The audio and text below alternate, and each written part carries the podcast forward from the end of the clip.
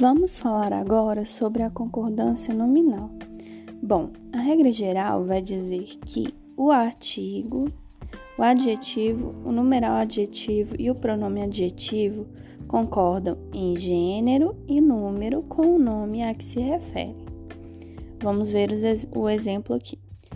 Aqueles dois meninos estudiosos leram os livros antigos. Nós temos também alguns casos particulares, como por exemplo, um adjetivo referindo-se a mais de um substantivo. Quando, quando temos um adjetivo qualificando mais de um substantivo, vamos distinguir dois casos quando ele vem antes dos substantivos ou depois deles. Quando o adjetivo está anteposto aos substantivos, bom, quando o adjetivo vier anteposto aos substantivos a que se refere, deverá concordar com o substantivo mais próximo. Exemplos: escolheste ma hora e lugar. Escolheste mal, lugar e hora.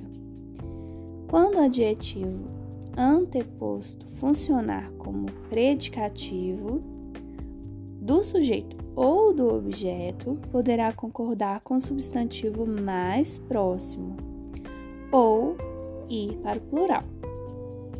Então, nós podemos falar estava calmo o aluno e a aluna ou estavam calmos o aluno e a aluna. Temos essas duas opções. Se o adjetivo anteposto referir-se a nomes próprios, o plural será obrigatório. Então, as simpáticas Lúcia e Luciene são irmãs. Quando é, o adjetivo vier pós-posto aos substantivos a que se refere, também vamos ter duas opções de concordância. Ou o adjetivo concorda com o substantivo mais próximo, ou vai para o plural concordando com todos os substantivos. Exemplos: encontramos um jovem e um homem preocupado. Encontramos um jovem e um homem preocupados.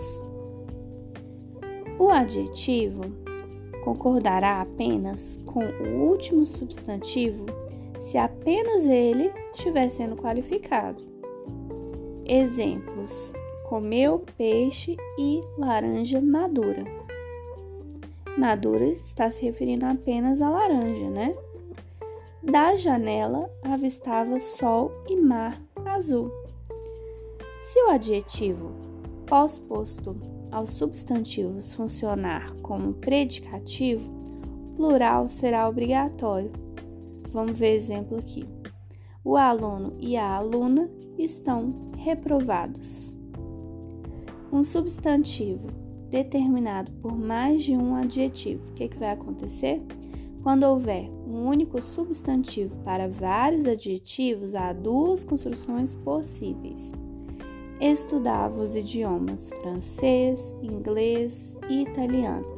Estudava o idioma francês, o inglês e o italiano.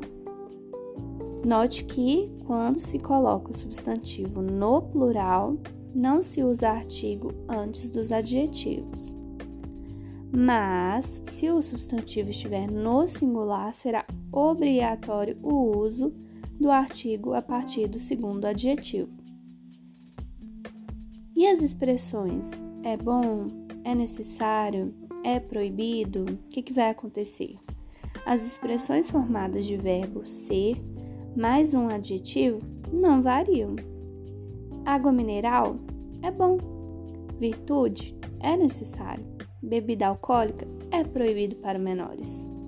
Mas, se o sujeito vier antecedido do artigo ou outro determinante, a concordância será obrigatória. Exemplos: a água mineral é boa. A virtude é necessária. A bebida alcoólica é proibida. Para memorizar a regra, o que, que a gente pode lembrar? De um exemplo clássico. É proibida a entrada de estranhos ou é proibida a entrada de estranhos. E bastante, bastantes. O que, que vai acontecer? Bastante pode funcionar como adjetivo, pronome ou advérbio. Quando adjetivo ou pronome adjetivo estará se referindo a um substantivo, concordará normalmente com o substantivo a que se refere. Exemplos: bastantes pessoas compareceram à reunião. As provisões foram bastantes para as férias. Já falei isso bastantes vezes. Quando o advérbio, quando advérbio estará se referindo a verbo, adjetivo ou advérbio, não varia. Elas falaram bastante. Elas são bastante simpáticas. Elas chegaram bastante cedo.